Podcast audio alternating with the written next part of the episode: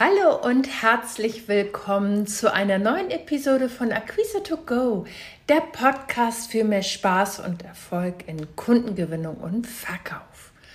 Heute geht es um ein absolut wichtiges Thema für uns Solo-Unternehmer und zwar, ähm, wie wir Grenzen setzen und vor allen Dingen, wie Grenzen dir dabei helfen, dein Businesswachstum ähm, ja, voranzubringen und wirklich deutlich zu steigern. Weil du hast mich vielleicht öfters schon mal sagen hören, dein Business, deine Regeln. Und der Anlass für diesen Podcast ist ein Gespräch, was ich vor kurzem mit einer Kundin hatte. Sie hat mir ihre Situation geschildert und zwar, dass sie sich so ziemlich am Ende ihrer Kräfte fühlte, weil sie es total schwer fand, im Umgang mit ihren Kunden klare Grenzen zu ziehen. Sie erzählte mir, wie ihre Kundengespräche immer mehr ausuferten, weil ihre Kunden ständig neue Leistungen von ihr erwarteten, die eigentlich gar nicht ihr Ding waren. Diese Extraaufgaben brachten zwar etwas Geld, sorgten aber für einen Haufen Stress, weil es nicht genau zu ihrem Portfolio passte und auch nicht genau ihrer Leidenschaft entsprach. Und in dem gemeinsamen Austausch, den wir miteinander hatten, klickte es regelrecht bei ihr im Kopf. Und zwar sagte sie mir, es ist so wichtig, dass ich für mich klare Grenzen ziehe und dass ich meinen Kunden das deutlich sage. Und bei vielen Solo-Unternehmern ähm, schwingt dann häufig die Angst mit, äh, wenn ich da Nein sage oder wenn ich zu einem, ähm, einer Anfrage eines Kunden Nein sage, dass der Kunde mir dann einfach durch die Lappen geht. Und wir Solo-Unternehmerinnen haben oft den Drang, es unseren Kunden recht zu machen, in der Hoffnung, dass wir unser Geschäft ankurbeln. Aber das kann ganz schnell dazu führen, dass wir uns selber übernehmen und unsere Energie bis zum letzten Tropfen ausschöpfen. Und ich habe jetzt mal drei Gründe hier zusammengefasst, warum es so wichtig ist, dass wir äh, unsere Grenzen ganz eindeutig erkennen, setzen und kommunizieren. Der erste Blickpunkt ist dein eigenes Energiemanagement. Stell dir vor, du bist eine Gärtnerin in deinem Unternehmensgarten.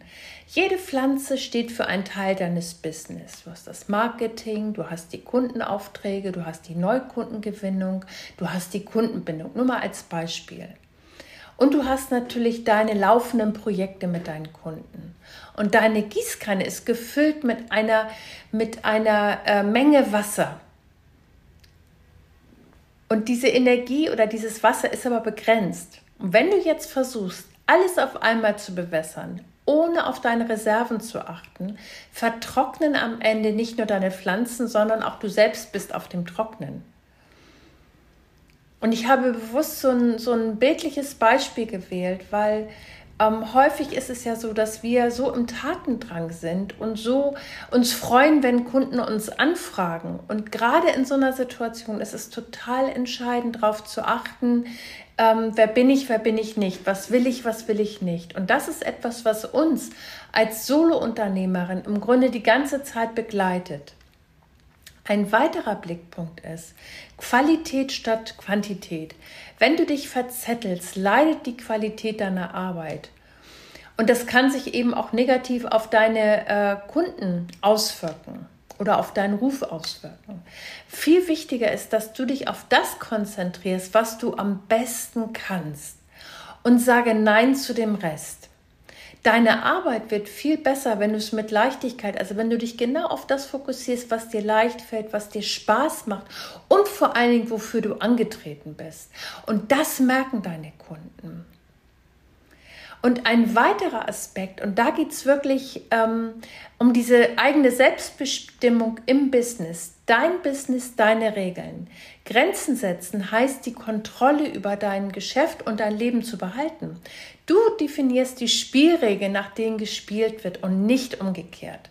Und das ist so wichtig, dass wir uns das zwischendurch immer mal wieder bewusst machen, dass wir den Hut der Verantwortung permanent aufhaben. Und genau das führt zu einem selbstbestimmten und authentischen Business. Und wenn du dich jetzt fragst, wie kannst du das umsetzen? Ich habe mal so ein paar kleine Beispiele für dich. Ähm, der erste Schritt ist, dass du für dich dir ein klares Leistungsportfolio anlegst. Definiere deine Leistung so klar wie möglich. Und biete bitte nur das an, was du wirklich liebst und worin du großartig bist. Wenn eine Anfrage außerhalb dieses Rahmens liegt, lehne höflich aber bestimmt ab und du musst keine Angst haben, dass dir Kunden durch die Lappen gehen oder ähm, dass du einen Auftrag verlierst, wenn du dich auf das konzentrierst, wofür du angetreten bist und das wirklich ähm, zur vollsten Zufriedenheit deiner Kunden machst, werden andere Kunden nachziehen. Ähm, als Beispiel, ich hatte vor kurzem ein Gespräch mit Lisa, die ist Webdesignerin und die ist spezialisiert auf Online-Shops. Und als sie gefragt wurde, ob sie auch zum Beispiel SEO-Services anbieten könnte, hat sie ähm, an eine Spezialistin aus ihrem Netzwerk verwiesen, weil es nicht ihre Kernkompetenz ist. Das kam bei der Kundin total gut an, weil sie einfach eine kompetente Ansprechpartnerin über eine Empfehlung gewonnen hat. Und Lisa hatte den Kopf frei für ihre Online-Shops.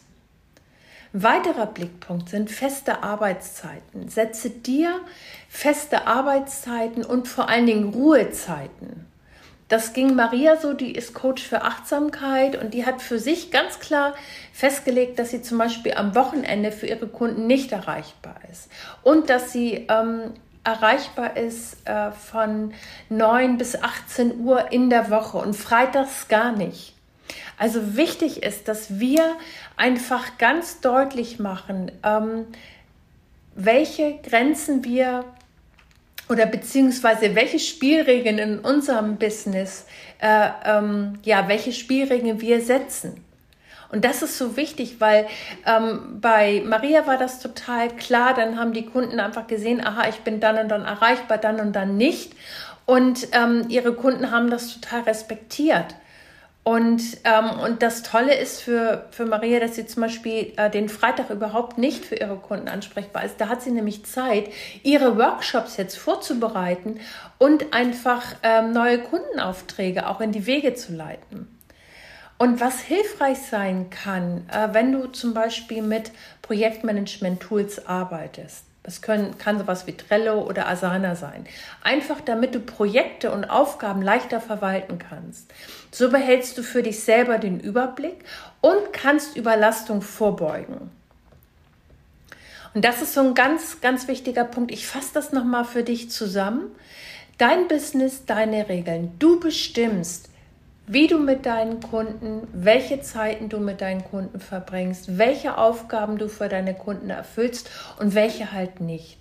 Ganz entscheidend dabei ist, wenn du dir ein Netzwerk anlegst von vielleicht Kooperationspartnern, fällt es viel leichter, ähm, auch Anfragen, die du bekommst, wo du sonst vielleicht eher in die Betrüge gekommen wärst, ah, jetzt nehme ich das an, damit ich den Kunden nicht verliere, dass du das an eine kompetente Netzwerkpartnerin gibst und trotzdem mit deinem Kunden auf Augenhöhe bleibst.